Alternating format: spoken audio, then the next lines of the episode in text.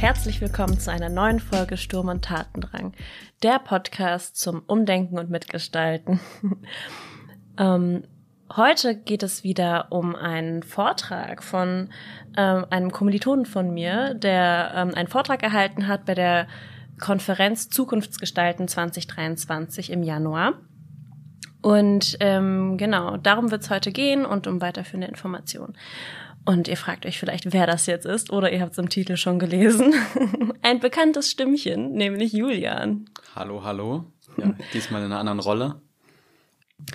Du hast dich äh, in deinem Vortrag befasst mit Postwachstum und Gemeinwohlökonomie. Charakteristika einer Postwachstumsgesellschaft entlang des gemeinwohlzertifizierten Outdoor-Ausrüsters VD. ja, das klingt, glaube ich, erstmal komplex auf, äh, auf die erste Hinsicht, aber das lass uns dann später gerne ein bisschen aufdröseln. Genau.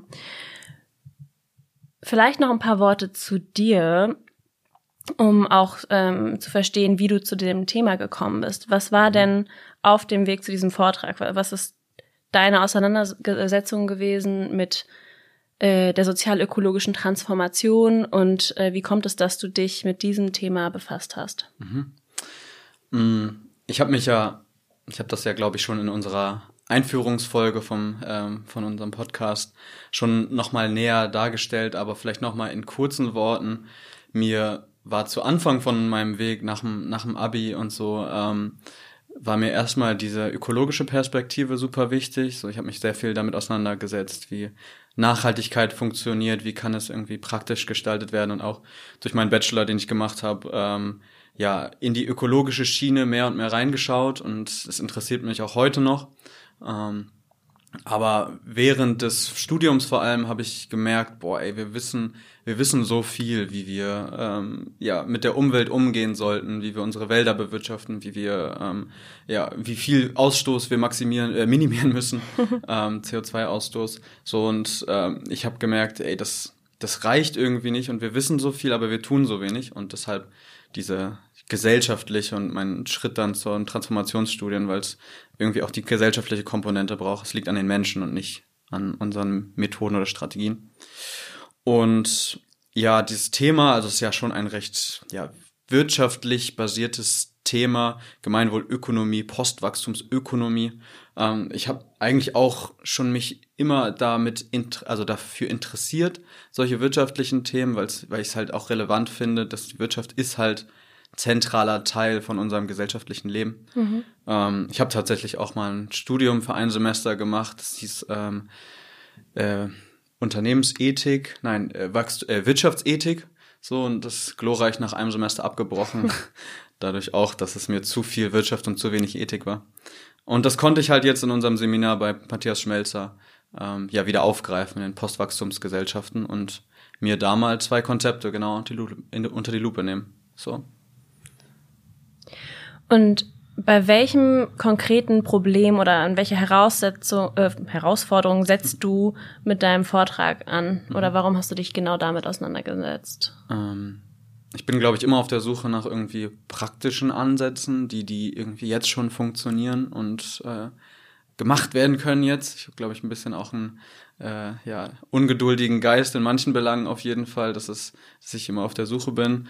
Und diese beiden Konzepte, einmal Postwachstum und einmal halt diese Gemeinwohlökonomie, vor allem sind halt Sachen, die jetzt schon angewendet werden können. Und mh, mm, Postwachstum sehe ich halt eher als eine Theorie, die äh, zugrunde liegt und Gemeinwohlökonomie ein Anwendungsbeispiel. Und ich möchte halt diese beiden Konzepte sozusagen miteinander vergleichen und auch zu schauen, wie können wir jetzt schon Wandel in Unternehmen bringen, ohne vielleicht darüber nachzudenken, wie ein großes Bild von Zukunft gestaltet werden, zu gestalten ist, sondern was sind jetzt schon Schritte, die eingeleitet werden können.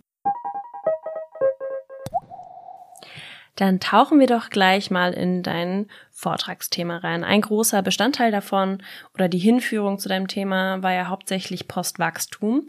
Wer sich mit dem Thema Postwachstum nochmal im Detail auseinandersetzen möchte, wir haben dazu auch eine Podcast-Folge, die fünfte, ähm, auch mit Matthias Schmelzer, unserem Dozenten, als unseren Gast in dieser Podcast-Folge.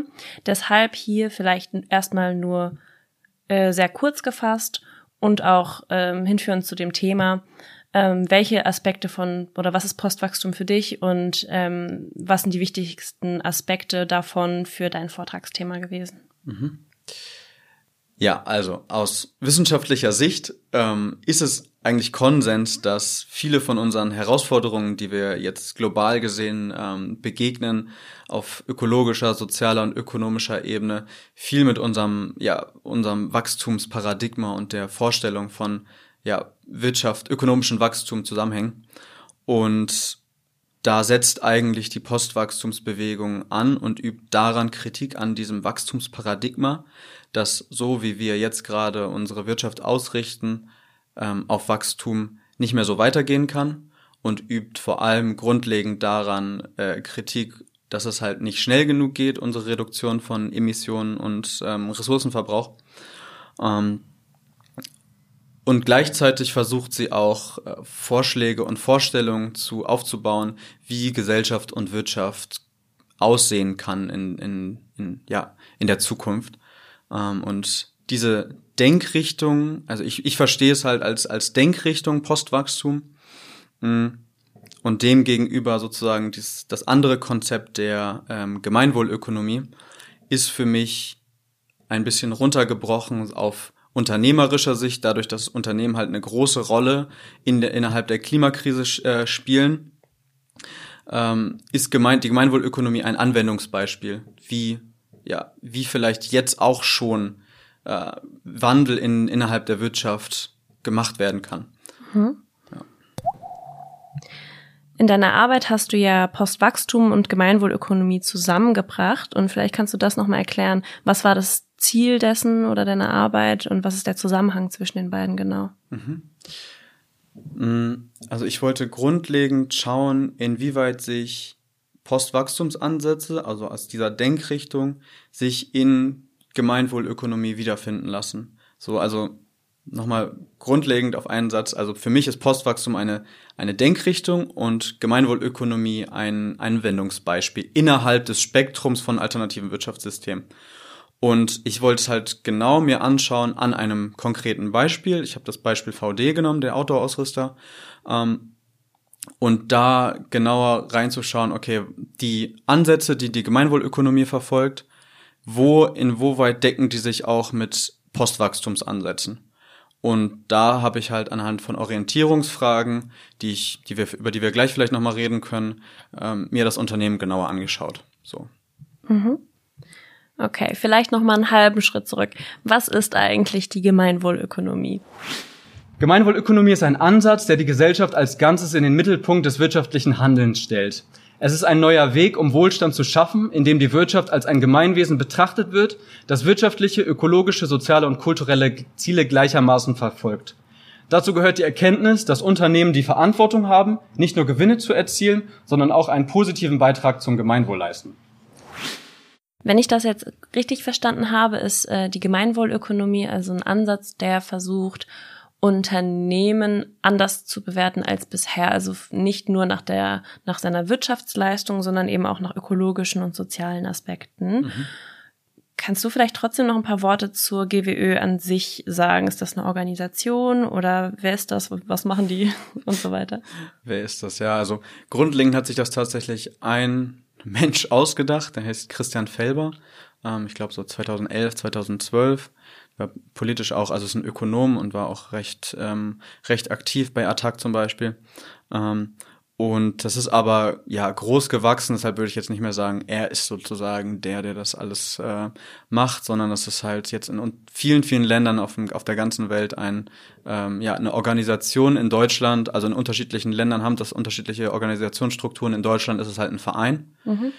der ja sich jetzt ungefähr ja von also 1000 Unternehmen haben sich innerhalb der Gemeinwohlökonomie zertifizieren lassen also deren Bilanzierung, also das, was du gerade gesagt hast, haben sie sozusagen gemacht. Da können wir gleich auch nochmal mehr drüber sprechen. Ähm, genau. Und das scheint auf jeden Fall zu wachsen und immer mehr Menschen auch ähm, und mehr Unternehmen, für mehr Unternehmen interessant zu sein. Und neuerdings auch Gemeinden zum Beispiel und Kommunen, die da auch in einer unterschiedlichen, in einer anderen Weise auch sich versuchen zu zertifizieren zu lassen. Das heißt, es gibt sowas wie ein, äh, ein Katalog oder sowas von der Gemeinwohlökonomie, anhand derer sich Kommunen, Unternehmen und andere Organisationen mh, bilanzieren können.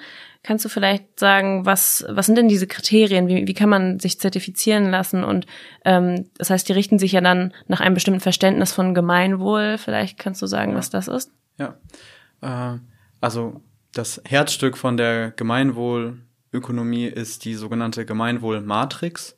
Das ist, also das verlinken wir auch auf jeden Fall in den, in den Show Notes, ähm, ein ja, sie versuchen wirklich, also diese Bilanzierung, die jetzt auch schon stattfindet im wirtschaftlichen Leben, ähm, in, in andere Werte sozusagen rein, rein, zu, reinzupressen. Und anhand der Werte, die sie bestimmt haben, die also sozusagen das Gemeinwohl aussprechen. Also das ist, ist es der Wert Menschenwürde, das ist Solidarität und Gerechtigkeit, das ist ökologische Nachhaltigkeit und das ist Transparenz und Mitentscheidung. So, das sind deren Werte, die sozusagen zum Gemeinwohl ähm, beitragen, zum Gemeinwohl einer mhm. Gesellschaft oder einer globalen Gesellschaft.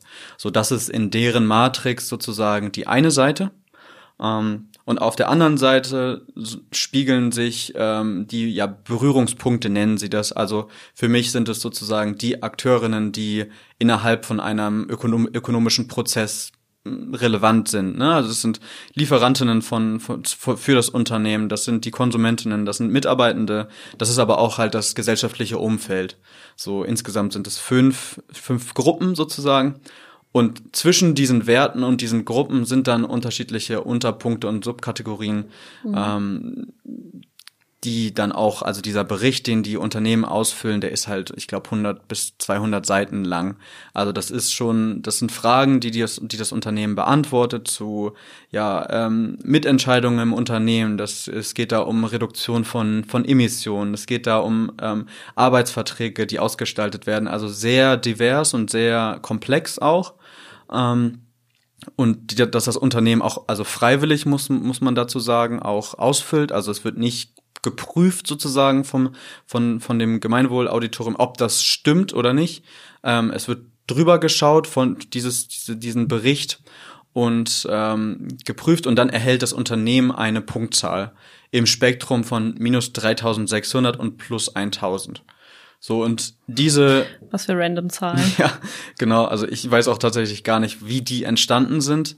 Aber jetzt zum Beispiel, wenn wir jetzt ähm, explizit auf das Unternehmen VD ähm, übergehen, die haben halt eine Punktzahl von 600, 601, 631. So. Mhm.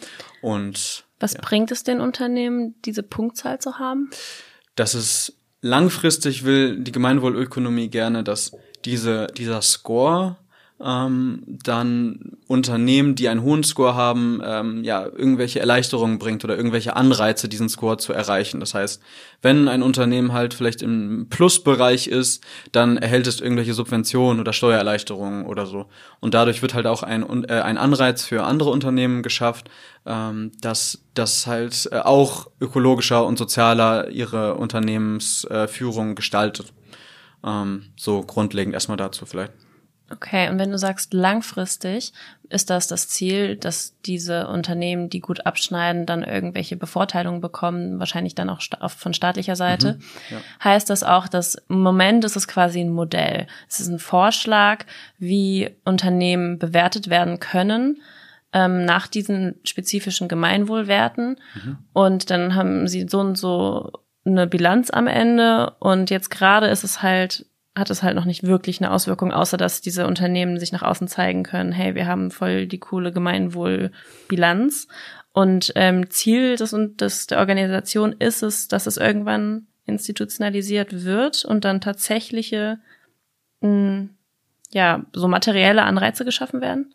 Genau, also das ist auf jeden Fall deren Ziel und darauf arbeiten, also sie arbeiten auf unterschiedlichen Ebenen, einmal auf der Unternehmensebene, aber dann auch auf politischer Ebene. So haben zum Beispiel auch äh, ja in unterschiedlichen Institutionen auch schon Gemeinwohl Ansätze auch ähm, ja, sich wiedergefunden. Also zum Beispiel im Koalitionsvertrag steht, wir verbessern die rechtlichen Rahmenbedingungen für gemeinwohlorientiertes Wirtschaften. Also das sind natürlich Worte, aber zum Beispiel auch äh, Hamburg und Bremen haben auch in deren Regierungsprogramme Gemeinwohlorientierung reingeschrieben. Auch die Stadt Valencia versucht auch dann schon explizit Unternehmen zu subventionieren auf eine Weise, wenn sie die Gedanken von Gemeinwohl ähm, verbreiten und sich danach richten.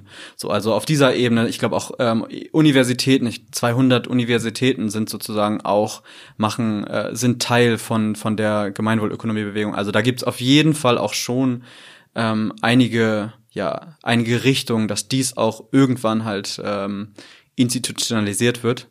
Mir fällt dieses Wort immer so schwer, institutionalisiert.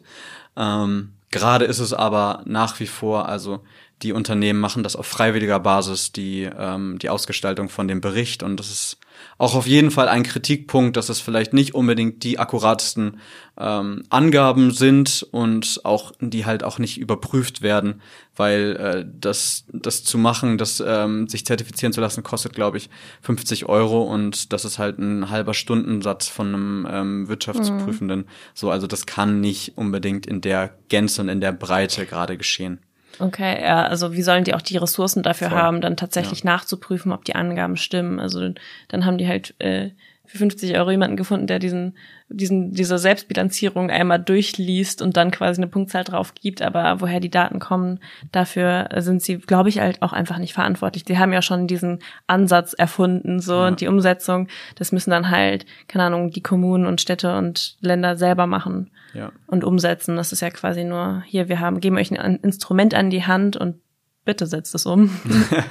so. Ja, dafür sind sie auch einfach noch zu klein. Also mhm. 1000 Unternehmen in Deutschland, das ist halt noch nicht so viel auf jeden Fall. Genau, und hier steht 60 Gemeinden, 200 Hochschulen, ja. 170 Regionalgruppen. Also es, es, äh, es wird immer verbreiteter. Mhm.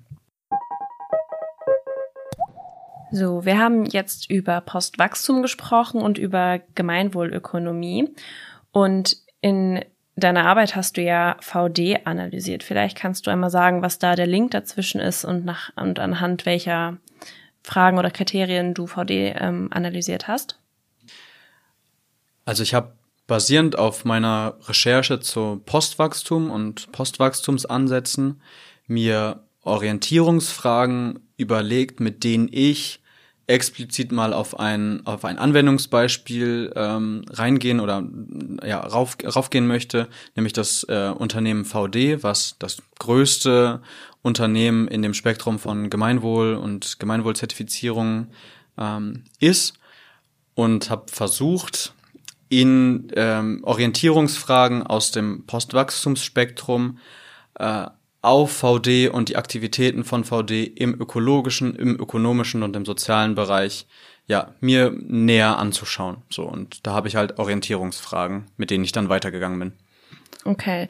Das heißt, nochmal zusammenfassend, ähm, Postwachstumsansätze sind für dich eine sinnvolle Sache und wolltest gucken, ob Gemeinwohlökonomie, was ja ein konkreter, ein konkreter Ansatz ist, den man im Jetzt schon anwenden kann auf Unternehmen, wolltest schauen, inwiefern die Postwachstumsansätze internalisiert haben, indem du auf ein Unternehmen drauf guckst, was Gemeinwohl zertifiziert ist und auch einen hohen Score hat, wenn ich mich recht erinnere. Ja, ja und halt super etabliert ist auch im wirtschaftlichen Kontext. Ne? Mhm. Also VD ist einer der größten deutschen Outdoor-Ausrüstungshersteller mhm. in Deutschland. So und genau so würde ich es auch auf den Punkt bringen. Okay, dann hören wir uns mal deine Orientierungsfragen an, anhand du äh, anhand derer du VD analysiert hast. Ökologie ähm, stelle stell ich mir die Frage, werden zügig und umfassend Emissionen und Materialverbräuche reduziert oder in die Zukunft und Länder des globalen Südens externalisiert? Im ökologischen Bereich sind wachstumskritische Ansätze erkennbar? Führt diese Maßnahme zu Resilienz und Unabhängigkeit von ökonomischem Wachstum? Und im sozialen Bereich werden Eigentumsverhältnisse und verstärkte Partizipation von Betroffenen angesprochen? Wird die Beendigung postkolonialer Verhältnisse und alter Machtstrukturen beabsichtigt. Ja, hier habe ich mich ein bisschen verplappert. Also es das heißt natürlich nicht zweimal ähm, ökologische Fragen, sondern ich nenne einmal den ökologischen Aspekt und den ökologischen Bereich und dann im zweiten geht es um ökonomische Fragen. So, vielleicht war das gerade ein bisschen verwirrend. Ja, und hier wurden, du hast ja auch äh, dann noch die sozialen Aspekte angesprochen, die haben wir vorhin gar nicht eingeführt, aber wer möchte, kann in der in unserer Postwachstumsfolge nochmal nachhören. Ähm, Postwachstum adressiert nicht nur ökonomische Aspekte zur Überwindung von Wachstumsabhängigkeiten oder ökologische Aspekte von Reduktion ähm, von Emissionen und Umweltschutz, sondern äh, auch adressiert auch aktuelle Machtverhältnisse, die dazu führen, dass Menschen zum Beispiel im globalen Süden ausgebeutet werden für den ökonomischen Wachstum im globalen Norden. Ähm, genau, hört, lohnt sich auf jeden Fall da auch nochmal reinzuhören. So, du hast also VD analysiert. Vielleicht magst du VD einmal noch kurz vorstellen? Mhm. Ja, also ich habe es ja gerade schon genannt. VD ist ein ähm, Sportartikel- und Outdoor-Ausrüster ähm, aus Deutschland, sitzt in Tettnang in Baden-Württemberg ähm, und ist ja, wie gesagt, einer der größten Au äh, Ausrüster, ähm, hat hier in Deutschland beziehungsweise in Europa 621 Mitarbeitende, das heißt, es sind jetzt nicht, ähm, also da zählen jetzt nicht Menschen, die die Artikel produzieren dazu, aber trotzdem kann das, kann man es schon ähm, zu einem mittelständischen Unternehmen zählen. Die hatten 2021 einen Umsatz von 125 Millionen und Tochtergesellschaften in Spanien, Vietnam und China. Also es ist ein, ich würde schon sagen, ein Big Player so in, in dem in der Branche. So. Mhm. Ja, war deine Frage auch, ähm, warum ich mir das ausgesucht habe oder? Warum hast du dir das ausgesucht? also vor allem auch ähm, daher, dass äh, sowohl auf der äh, Seite oder auf dem Internetauftritt von der Gemeinwohlökonomie als auch in bei auf VD ähm, wird da sehr, also wird da VD vor allem als erstes immer genannt, weil es halt das größte Unternehmen ist und mhm. halt einen super einen guten Score hat, so, ne? Mhm. Also wenn man maximal ist 1000, hat VD halt 631 und auf der Skala von minus 3600 ist es halt ein ja, Top-Unternehmen sozusagen und sollte eigentlich der Vorzeigeunternehmen schlechthin sein. Mhm. Sollen wir dann einmal in deine Analyse eintauchen und schauen, was dieses Top-Unternehmen mit hohem Score so hergibt, ähm, anhand deiner Leitfragen orientiert an Postwachstum? Ja, also ich habe ja, wie schon gesagt, diese Orientierungsfragen herausgearbeitet und mir dann bin ich und auf, aufgrund, auf Basis von den Veröffentlichungen, gerade vorwiegend von, von VD, die haben halt äh, jedes Jahr einen Nachhaltigkeitsbericht, bringen sie raus mit umfassenden Informationen, ähm, habe mir den genauer angeschaut und ich würde jetzt anfangen mit der, mit der, mit den ökologischen, mit dem ökologischen Teil, da habe ich ja gesagt, es geht da explizit um schnelle und äh, konsequente Reduktion von Emissionen und äh, Materialverbräuchen. Und da ist es halt spannend, mal darauf zu schauen. Also VD wurde halt super bewertet von, ähm, von dem Gemeinwohl, von der Gemeinwohlbilanz, die ja, also das ist vielleicht auch vorzuheben, die wurde 2018 ähm, erstellt von dem Auditorium, beziehungsweise geprüft von dem Auditorium und es war gültig bis 2020, ungefähr Mitte 2020 und seitdem gibt es keine neue Version sozusagen von dem, von dem Audit, mhm. von dem Bericht. Ähm, das heißt, irgendwann demnächst sollte mal wieder vielleicht eine, äh, ein Bericht erscheinen. Nicht, dass sie sich halt damit rühmen und es ist eigentlich schon abgelaufen. So mhm. ist es auf jeden Fall ähm, spannend, da mal nachzufragen. Und die Emissionen und diese Werte, ähm, die dem zugrunde liegen, die basieren grundlegend halt auf, auf Werten, die nur einen kleinen Teil von der Emission von dem Unternehmen widerspiegeln, und zwar nur die, die in, innerhalb Deutschlands entstanden sind. Und das ist halt nur ein, ein kleiner Teil und auch nur ein, ja, der, der große Teil entsteht natürlich in den Lieferwegen. So, mhm. weil das äh, 90 Prozent von den Artikeln, die VD herstellt und verkauft, vor allem in Europa, werden in Vietnam, werden in China produziert. Und, und warum basiert der Bericht nur auf den Zahlen von Deutschland? Die hatten sie halt auch noch nicht zu dem Zeitpunkt vorrätig. Das haben sie erst seit 2019, dass sie die gesamte Berechnung da mit einbeziehen, bezogen haben und das sind halt, also 2018 waren das halt für Deutschland 3000, etwas über 3000 Tonnen CO2 und der Gesamt, der Gesamt, äh, das Gesamtspektrum sind halt über 30.000, zum Beispiel Stand 2021. Das heißt, dieser Bereich, wo sie auch schon ähm, Strategien gefunden haben. Sie haben ihren, ihren Fuhrpark verändert, sie haben ihr auf komplett erneuerbar umgestellt in der, ähm, auf dem Standort Deutschland. So, da ist schon einiges passiert, aber es ist halt zu wenig und es ist nur ein kleiner Teil. 2021 waren die Emissionen bei 30.000 Tonnen insgesamt von VD. Genau, und also da haben sie halt komplett die gesamte Lieferkette mit mhm. einbezogen und haben da auch, und das kann man schon sehen, dass es sich voll auf deren Umsatzentwicklung, ähm, das, das zeigt, also wie hoch deren Umsatz ist und wie hoch der gesteigert ist, spiegelt sich auch in den Emissionen wieder. Sie sind von 2020 auf 2021, haben sie ihren Umsatz um 17 Prozent erhöht mhm. und ihre Emissionen sind aber auch um 17 Prozent gestiegen. So, mhm. also es gibt da auf keinen, auf jeden Fall noch keine Entkopplung sozusagen, ist da nicht in Sicht. Mhm. Obwohl sie, und das ist jetzt spannend, die nächsten Jahre sich anzuschauen, bis 2050 ihren Abdruck, Fußabdruck, Emissionenabdruck äh, um 50 Prozent senken wollen. 2030, oder?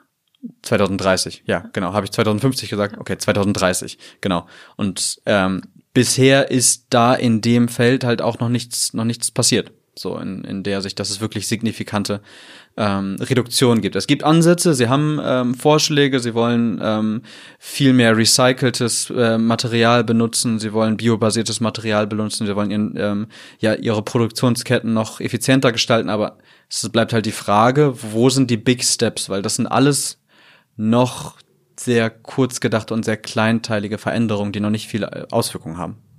Okay. Das heißt, das ist jetzt Mm, so die Frage, ein Unternehmen, was so top geratet ist von der Gemeinwohlökonomie, wie entwickelt es sich? Mhm. Und dass äh, die Emissionen steigen halt trotzdem immer noch an und das auch abhängig davon in dem Ausmaß, wie sie wachsen. Ähm, aber jetzt, um nochmal zurückzukommen auf diese Gemeinwohlzertifizierung und die mhm. ja von 2018 ist und aus in dem Jahr hatte äh, VD ja noch selber keine Zahlen von den Emissionen auf der gesamten Lieferkette, sondern nur von Deutschland. Und das heißt, das Unternehmen wurde nur geratet aufgrund der Zahlen von Deutschland. Genau, und da können Sie ähm, vielleicht im Vergleich zu anderen, zu anderen Unternehmen in dem Spektrum halt schon Zahlen vorweisen, die, die gut sind, aber ähm, deren ja, das war der, deren Maßstab, wie sie daran legen, die Gemeinwohlökonomie, ist halt, also das, was ich jetzt herausgefunden habe und meines Erachtens viel zu kurz gedacht. So und ähm, es ist halt noch nicht noch nicht holistisch sozusagen, kein holistischer mhm. Ansatz und das kritisiere ich zumindest in, mhm. in meiner Arbeit und das, was ich jetzt herausgefunden habe. Trotzdem tun sie was und ich will jetzt auch nichts mhm. absprechen, dass ihre Strategien nicht äh, hilfreich sind oder so, aber es ist halt lohnenswert auf jeden Fall einen zweiten Blick darauf zu haben auf solche vor allem solche Zahlen, die halt dann immer auf den auf deren Websites stehen. Okay. Sollen wir mit der ökonomischen Frage weitermachen?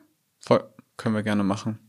Ähm, da habe ich mir ja die Fragen gestellt, in, inwieweit das Unternehmen ähm, Ansätze wiedererkennen lässt, die wachstumskritisch sind, die sich zumindest mit dieser, mit dieser Frage Wachstum, also was halt Postwachstum adressiert, ähm, die Frage nach, ja, brauchen wir dieses Wachstumsparadigma wirklich? So, wie setzt sich das Unternehmen damit auseinander? Und da fährt äh, das, was ich jetzt auch auf ähm, deren Internetauftritt vor allem gefunden habe, ähm, VD so ein, ja, vielleicht so ein zweigleisiges, ähm, wie sagt man, zwei Zweischneidiges Schwert? Ja, genau, also sie fahren zweigleisig so. Auf der einen ja. Seite ähm, sagen sie, also setzen sie sich auf jeden Fall mit dem Thema Wachstum auseinander. Auf, auf deren Internetseite haben sie mehrere Artikel ähm, aufgeführt, wo sie wirklich auch ähm, sich mit diesem Thema gibt es Alternativen zu Wachstum oder sowas auseinandersetzen und sagen auch selber, dass sie in ihrem Unternehmen total wachstumskritische Stimmen haben, die sagen, mhm. hey, wir wollen nicht expandieren, wir wollen nicht den europäischen Markt noch ähm, irgendwie uns da noch mehr festsetzen. Ähm, das existiert da und das machen sie auch transparent, was ich gut mhm. finde. Und trotzdem ist jetzt in, vor ein paar Wochen in der, in der Welt ein Interview mit der Geschäftsführerin Antje von Davids ähm, äh, herausgekommen, wo sie sagt, ähm, wir sehen Wachstum kritisch und trotzdem wollen wir, also werden wir wachsen.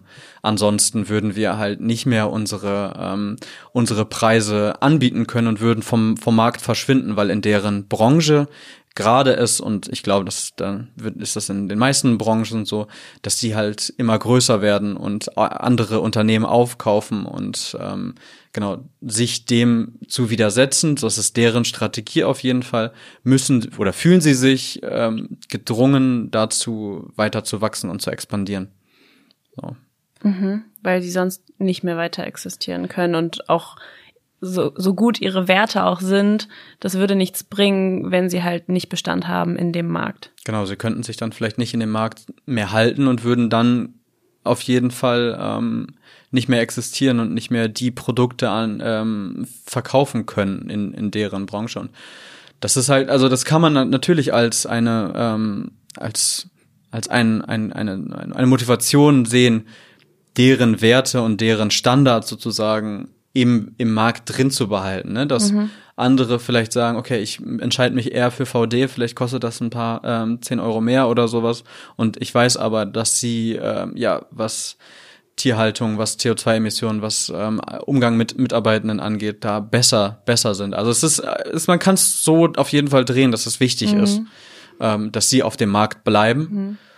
Und trotzdem sehen wir, dass es ähm, auch dass man es auch kritisch sehen kann und dass es vielleicht auch eine ähm, ja so eine Postwachstumsrhetorik ist, die sie sich aneignen, dass sie sagen, ja, wir sind, wir setzen uns damit auseinander und uns ist uns ist klar, dass es irgendwie nicht so cool ist, ähm, Wachstum und uns zu expandieren und haben halt dieses Label mhm. und damit können sie können sie vielleicht gut auch noch besser verkaufen, weil sie halt das hippe Unternehmen sind, was Nachhaltigkeit und vielleicht auch Wachstumskritik mhm. ähm, ja sich damit sozusagen labeln. So, das ja. was ich meinte.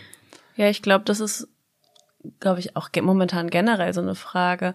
Ähm, bei so Unternehmen, die irgendwie nachhaltigere Werte haben, bessere Emissionszahlen, ähm, um sich durchzusetzen? Oder ist die Frage gesamtgesellschaftlich, ist es für die Nachhaltigkeit, ist da schon viel getan, wenn wir sagen, diese Unternehmen mit guten Werten, guter Lieferkette und, und so weiter, die sollen halt wachsen, um die anderen verdrängen zu können an andere Unternehmen, die halt ähnliche Produkte haben, aber ähm, ja schlechter sind im Gemeinwohlsinne, mhm. also irgendwie schlechte Arbeitsbedingungen, ähm, schlechte Materialien und so, mhm. ob das dann so, ob das das Ziel ist, ja, VD und so weiter sollen wachsen, damit die anderen schrumpfen, ist das die Logik, weil es scheint ja dann die einzige Logik zu sein, die in einem wettbewerbsorientierten Markt funktioniert. Mhm. Also ich glaube nicht, dass das deren ähm, größtes Ziel ist, jetzt die anderen, äh, anderen zu verdrängen und auch das, ich würde es vielleicht eher in dem, in dem Gedanken Green Growth, also grünes Wachstum ansetzen, dass das versucht wird, durch Standards solche, ja, andere zu verdrängen. Und ich glaube nicht, dass das funktionieren wird, wenn man das wirklich nur dabei belässt. Und das ist auch das Ziel von der Gemeinwohlökonomie. Diese Unternehmen, die halt diese Standards haben, die diese Werte vielleicht auch vertreten, ähm, zu subventionieren und zu unterstützen, äh, dass das ja auf institutioneller Ebene pass passiert und da dann Wandel geschieht, der nicht unbedingt in einem ja, freiheitlichen, freiheitlichen Rahmen und wir haben unsere ähm, Kaufentscheidung nach wie vor so stattfindet, sondern Unternehmen einfach ja ne, für für deren Werte eine äh, ja eine eine Subvention bekommen, um dadurch mhm. einen größeren finanziellen Spielraum auch zu haben, zum Beispiel, um bessere äh, Arbeitsbedingungen herzustellen oder mehr ähm, Emissionen zu reduzieren. Okay, und da, da sind wir wieder auf der ähm, quasi staatlichen regulierenden Ebene, dass ähm, weil Unternehmen ja jetzt in diesem äh, in dieser Wettbewerbslogik auf dem ähm, freien Markt ja schon darauf gucken müssen, ähm, sie müssen wachsen um und Preise drücken und so, um zu überleben. Ja. Und wenn die Marktbedingungen einfach andere wären und nicht mehr nur nach Geld und Profit irgendwie ähm, äh, die Mechanismen laufen würden. Und ja, es gibt jetzt schon sowas wie, ähm, ich weiß, also ne, wenn wir über CO2-Steuer reden mhm. oder über, es gibt ein Kartellamt und so, klar, man, also der Markt ist ein bisschen schon reguliert, so, das mhm. ist jetzt nicht der wilde Westen, mhm. aber ähm, so, es nach diesen, also diese ganzen ähm, Werte sind ja trotzdem noch bei, bei weitem nicht so umgesetzt in staatliche Regulierung und dass dann vielleicht von, ähm, dass einfach Unternehmen, die diesen Werten nicht folgen, ähm, dass die benachteiligt werden oder vielleicht sogar dieses, diese Art von wirtschaftlicher Aktion ähm, und wirtschaftlicher Aktivität verboten wird.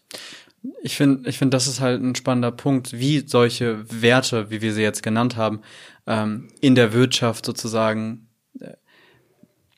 also eine, eine beziffert werden können. Mhm. Also wie kann ähm, bei bei CO2 ist es einfach, ne? Wir haben diese Tonne und die muss halt so und so viel reduziert werden. Aber wie ist das zum Beispiel bei bei Umgang mit ähm, mit Mitarbeitenden oder mhm. wie ist das mit ähm, ja dem Eigentümer, wie viele Leute Eigentum an dieser Firma haben oder mitentscheiden mhm. können? So, mhm. das sind halt Werte und das ist auch die Kritik an der Gemeinwohlökonomie.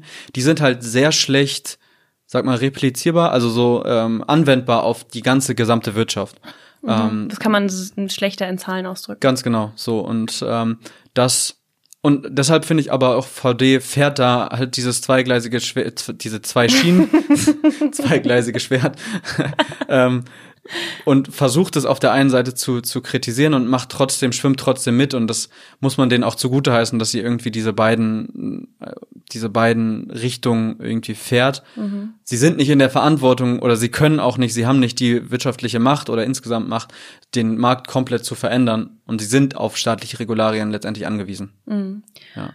Genau, und da kommen wir wieder zu diesem Grundziel, diesem langfristigen Ziel von der GWÖ, ähm, ja, sie bieten jetzt ein Beispiel dafür, wie es laufen kann und was die Kriterien sein können, aber das umzusetzen liegt halt nicht in der Macht von Total. dieser kleinen, also von was heißt von dieser Organisation GWÖ und auch nicht in der Hand von Unternehmen wie VD, die hier die ihr Bestes geben, ja. ähm, sondern es braucht halt äh, klar die Bemühungen von unten, von den Unternehmen, aber auch von oben die richtigen Rahmenbedingungen zu setzen, damit nachhaltiges Wirtschaften überhaupt möglich ist. Ja ja, also VD kann sich nicht komplett autonom, unabhängig und resilient machen von, ähm, von dem, ja, dem Credo nach ökonomischem Wachstum, so grundlegend. Mhm. Und was hat die Analyse der sozialen Aspekte ergeben bei VD? ähm, also da habe ich mich ja so ein bisschen ähm, auf Eigentumsverhältnisse und Partizipation oder auch postkoloniale Verhältnisse mir das näher angeguckt und ich finde es ich find's schon spannend, auch da und also mehr, mehr Informationen dazu auch nochmal in unserer, in der mhm. Postwachstumsfolge. Ähm, aber grundlegend finde ich es auf jeden Fall darüber, wert auf jeden Fall darüber zu sprechen, dass es nach wie vor der, der Status quo letztendlich äh, gehalten wird, dass VD nach wie vor ähm, die Länder hat, wo produziert wird und die Länder, wo konsumiert wird, größtenteils. Also in 90 Prozent von, von deren ähm, Produkten, die sie herstellen, äh, die sie verkaufen, werden in Vietnam und in China zum Beispiel ähm, mhm. produziert. So da ist halt diese, dieses Verhältnis, was halt, was man vielleicht auch postkolonial nennen kann, ist nach wie vor gegeben. Und ja, VD ähm, zahlt bessere Löhne und sie haben sehr, sie werden durch sieben unterschiedliche Siegel äh, zertifiziert, was ich glaube schon führend ist auf dem Markt, was diese Standards angeht. Aber trotzdem ist halt die Frage, was ist fair? Was bedeutet mhm. faire Löhne zu zahlen? Mhm. So vielleicht im Verhältnis ist es super ähm, zu anderen zu anderen ähm, Zum Unternehmen oder so im selben Land. Genau, ja, aber es ist halt trotzdem, es unterhält nach wie vor den Status quo und das finde ich halt sollte man auch kritisch betrachten. Und darüber ist zum Beispiel nicht, wie im Gegensatz vielleicht zum, ähm, zum Wachstumskrit zur Wachstumskritik, davon habe ich jetzt nichts auf, ähm, von VD gelesen, so dass das vielleicht auch langfristig verändert wird, dass Strukturen vielleicht aufgebaut wird, die mehr die wo, wo es nicht darum geht, dass die strategischen großen Entscheidungen ähm, in, in Deutschland, in der privilegierten Welt sozusagen getroffen werden und äh, sogenannte dritte Weltländer sind die Ausführenden. Mhm. Oder genau dasselbe mit, mit diesem Eigentum. Also wenn ich jetzt schon bei dem Thema bin, also VD wird von vier Menschen Eigentum genannt, die einer, einer Familie angehören. Und das ist natürlich, würde im, in, im Sinne von Postwachstum ähm, weniger dazu führen, dass wirklich verstärkt und klare Partizipation von Mitarbeitenden zum Beispiel mhm. über die wirtschaftlichen Aktivitäten ähm, gehalten werden können. Mhm. Und ähm, das ist nicht im Ziel von VD, dies zu verändern und diese Strukturen zu verändern. Und mhm. ähm, ja, das finde ich relevant und auf jeden Fall mal wert darüber zu reden. Jetzt natürlich nur in einer oberflächlicheren mhm. Weise, aber ist auf jeden Fall einmal Blickwinkel dahin richten. Okay, also grundlegend ähm, würdest du kritisieren, dass wie in so vielen anderen ähm, Unternehmen, die irgendwie in, im, im globalen Norden gebased sind, also so ähm, wie VD, was in Deutschland verankert ist, ähm, dass es trotzdem in anderen Ländern produziert. Das heißt, dort wird der Mehrwert generiert. Der wird aber quasi der Mehrwert, das Monetäre, der Profit, der landet quasi in Deutschland. Ähm, ja bei vier Menschen, die einer Familie angehören. So. Ganz platt gesagt. Genau. Natürlich, das äh, verändert und, sich noch, aber es ist halt, wird von vier mhm. Leuten gehalten. Genau, und die mit dem Kapital entscheiden quasi, wie das Unternehmen auszusehen hat. Und bei Unternehmen wie VD ist es vielleicht cool, dass sie gute Werte haben im Sinne von Gemeinwohlökonomie und dass sie halt gut agieren wollen und faire Löhne zahlen wollen. Aber das ist ja quasi immer noch in deren Entscheidungsgewalt, was sie machen mit ihrem Unternehmen. Und die ganzen Menschen, die äh, involviert sind in den Produktionsprozess, haben quasi kaum Mitspracherecht. Voll. Ja, also so kann man das sagen. Und es werden halt nach wie vor so die Machtstrukturen weitergetragen. Und das ist halt auch im Sinne, du hast es vorhin auch schon genannt, Postwachstum ist nicht nur Reduktion von Emissionen, Postwachstum ist nicht nur ähm, ja, Wachstumskritik, sondern das hat auch eine super ähm, breite äh, Fläche, wo es halt um soziale Fragen und um Fragen der Partizipation geht und dass mhm. Partizipation schon sehr doll dazu beiträgt, dass ähm, es bessere ja, Arbeitsverhältnisse gibt, dass Leute sich besser fühlen, dass Leute einfach sich involviert fühlen. Und mhm. das ist, glaube ich, in der in derzeitigen, im derzeitigen Wirtschaftssystem nur von einer kleinen Menge der Fall und von einer größeren Menge sind halt, ähm, ja, haben, sind nicht Teil. Und das ist wichtig für Wandel. Ja, das sind wichtige Fragen und ähm, das war auch ein schöner äh, Rundumschlag durch die drei Dimensionen Soziales, Ökologisches und Ökonomisches. Ähm, möchtest du noch mal zurückgreifen auf dein ursprüngliches Erkenntnisinteresse und hast du vielleicht dann jetzt so ein, so ein Fazit, wie viel Postwachstum im Gemeinwohlökonomieansatz drinsteckt? Hm. Hm, ja, also grundlegend Einmal vielleicht kurz zu meiner, zu meinem Analyseprozess insgesamt. Es ist auf jeden Fall lohnenswert, in die unterschiedlichen Bereiche nochmal genauer reinzugehen und nochmal genauer die Informationen auch, auch zu sammeln. Und man, man muss schon sagen, dass es teilweise ein bisschen verwirrend und ein bisschen irreführend war, die Inf Informationen, die ich über, über VD und in dem ähm, Gemeinwohlbericht erhalten habe oder die auch nicht drinstehen. So, also da sind auf jeden Fall ein paar Fragen, die ich da davon mitgenommen habe.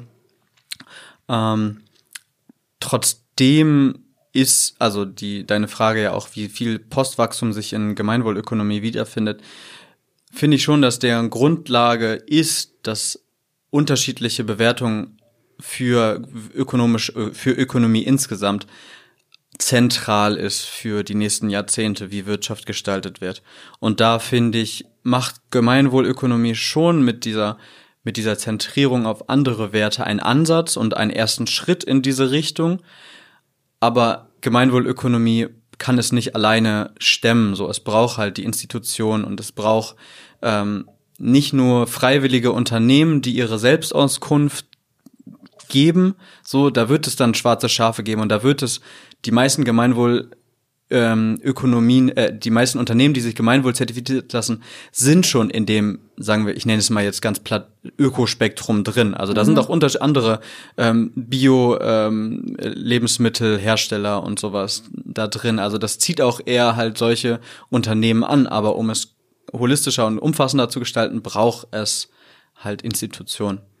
Ähm, aber trotzdem sehe ich grundlegend da, dass das schon in, in dieselbe Richtung geht.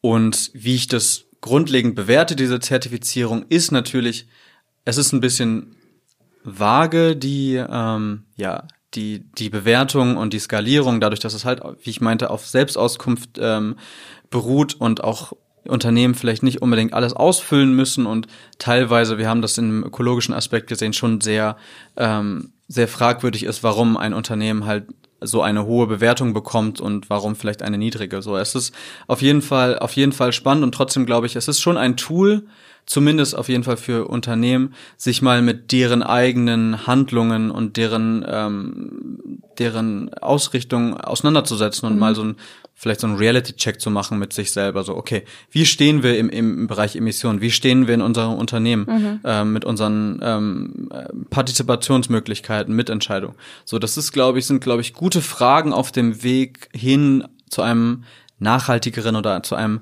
Postwachstumsunternehmen, wenn ich es mhm. mal so nennen würde. Und ähm, das deshalb ist es schon auf eine Weise ein, ein erster Schritt, aber es braucht viel, viel mehr hin zu einer Postwachstumsgesellschaft zum Beispiel. Okay.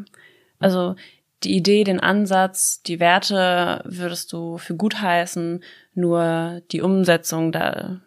Da gibt es halt noch nicht die Kapazitäten dazu. Also es ist klar, dass ein Auditorium, also eine Prüfung von diesem Bericht eigentlich viel, viel länger und viel, viel größer es braucht und irgendwie Indikatoren eingeführt werden, die halt ähm, auf, auf jedes Unternehmen gelegt werden. Und mhm. das ist halt auch die Frage, die ich habe. So, wie kann, wie können bestimmte Werte halt ähm, abbildbar, zahlentechnisch ja. zum Beispiel sein?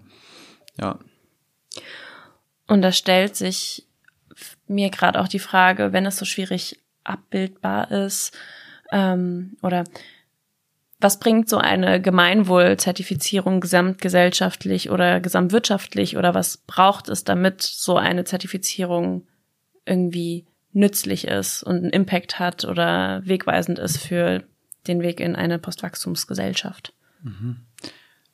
Also so wie es jetzt ist, kann es noch, es ist halt noch zu klein, dadurch, dass halt bisher nur 1000 Unternehmen so eine Zertifizierung haben und die auch auf freiwilliger Basis besteht. Das meinte ich ja gerade schon. Mhm. Ähm, so, es braucht auf jeden Fall mehr politischen Willen, solche Ansätze mehr ja reinzubringen. Ich habe das ja vorhin schon genannt mit der ähm, mit dem mit dem Koalitionsvertrag, dass solche solche Wörter schon auf jeden Fall existent existent sind in politischen Rahmenrichtlinien, da aber so soweit ich weiß noch nicht auf großer Ebene sozusagen danach gehandelt wird und wir sehen es ja auch. Mhm.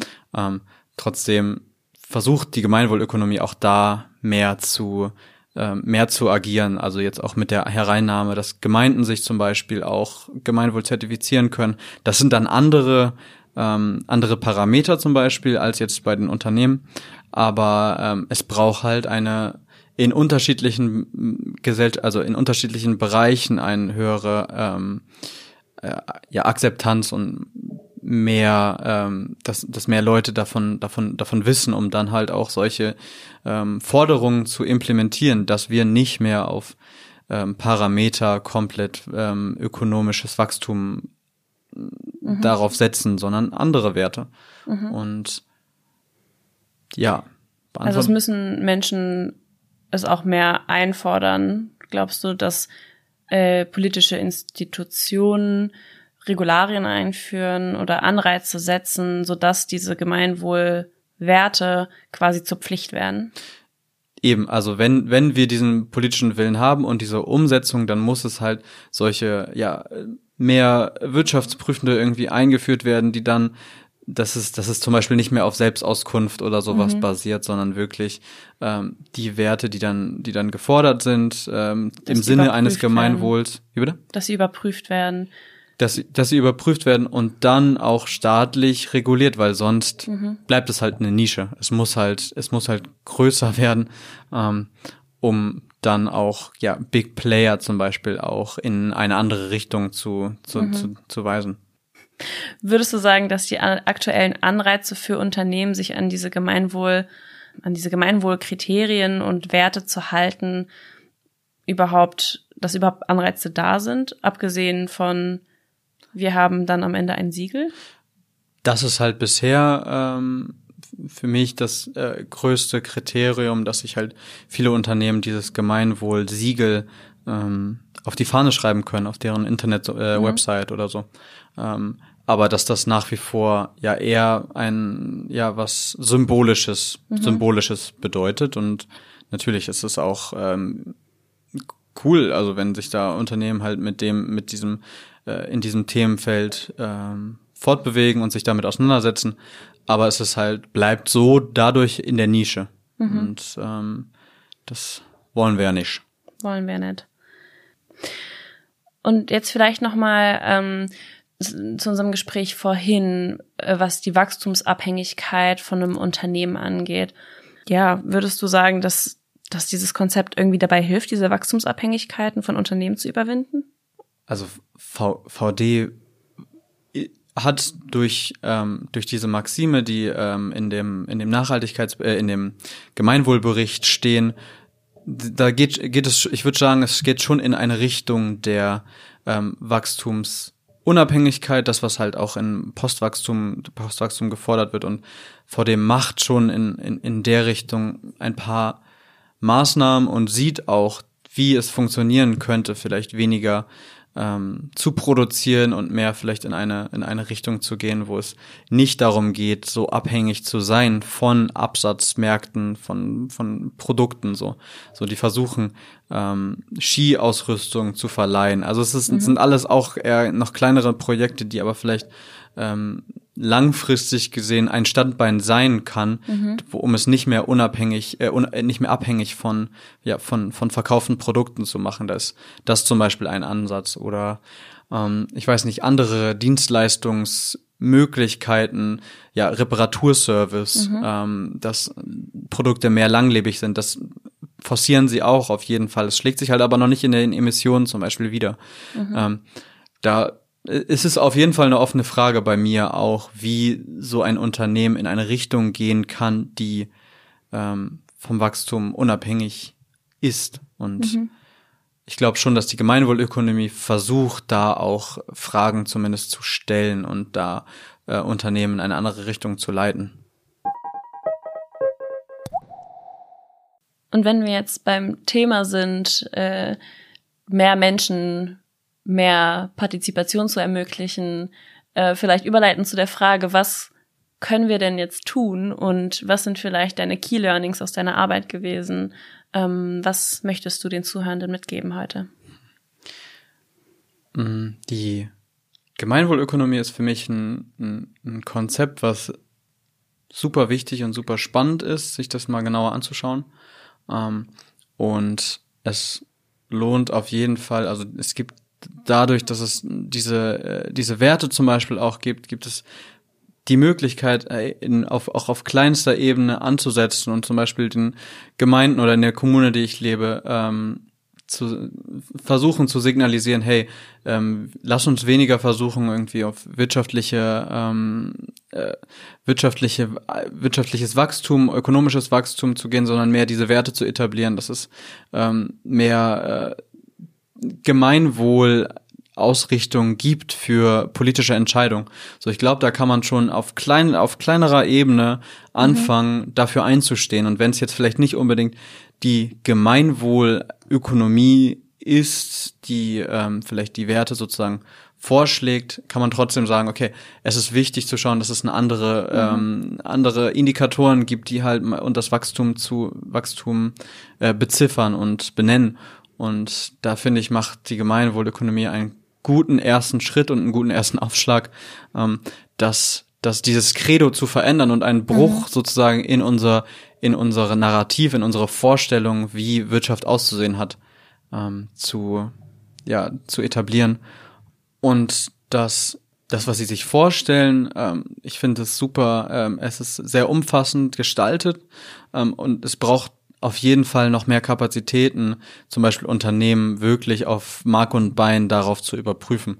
Ähm, mehr ja, wirtschaftsprüfende Personen, die das Unternehmen genau auf diese Aspekte untersuchen mhm. und dann letztendlich einfach eine größere institutionalisierte ähm, Ebene. Da, da, da muss es hinkommen. Mhm. Ähm, Gerade ist es halt in der, in der Nische und äh, deshalb auch noch nicht so, sagen wir mal, ja, relevant für, für wirtschaftliche Praktiken.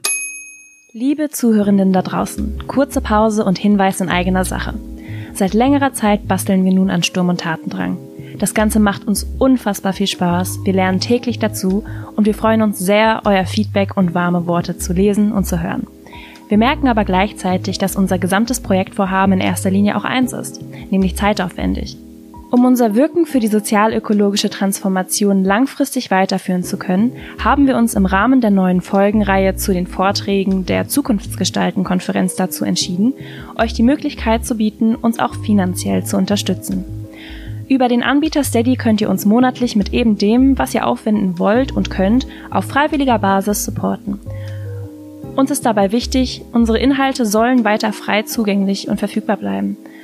Mit einer Überweisung unterstützt ihr unsere heutige Arbeit sowie die zukünftige Weiterentwicklung des Projekts Sturm und Tatendrang. Details dazu findet ihr über den Link in den Show Notes. Vielen, vielen Dank für jede Form der Unterstützung. Wenn ihr dazu Rückfragen habt, meldet euch sehr gerne bei uns. Und hiermit zurück ins Studio. Es ist, es ist von oben und von unten muss mhm. da der nächst, die nächsten Schritte gemacht werden. Ne? Also so in den Unternehmen, wo wir arbeiten, da mhm. reingegangen werden. Es mhm. muss in die Kommunen reingegangen werden. Und es muss trotzdem auch die Arbeit auf politischer Ebene mhm. ähm, gemacht werden. Und das sind beides Strategien sozusagen, die Postwachstum als auch Gemeinwohlökonomie verfolgt. Mhm. So von oben und von unten anzusetzen, um da so das System zu infiltrieren. Mit äh, Gedanken, die eine andere Sicht auf Ökonomie und mhm. äh, Gesellschaft dann auch letztendlich ja. bilden. Und das finde ich spannend und ein erster Schritt und den gilt es auf jeden Fall noch mehr zu ähm, ja, präsent und publik zu machen. Ja. Ja. Let's do it. Let's do it. Okay, das war eine gute Stunde mit dem lieben Julian. Ähm, danke, dass du deine Arbeit mit uns geteilt hast. Wir werden auf jeden Fall ähm, die Literatur, die du verwendet hast, ins Literaturverzeichnis packen. Schaut da also gerne rein. Und ansonsten ähm, sind wir auch happy, Feedback zu bekommen per Insta, per Mail, per Kontaktformular auf der Webseite. Vielen Dank, Julian. Sehr gerne. Danke dir, Aurelie. Und bis zum nächsten Mal, wenn du vielleicht wieder in der Moderationsrolle bist. ciao, ciao. Tschüssi.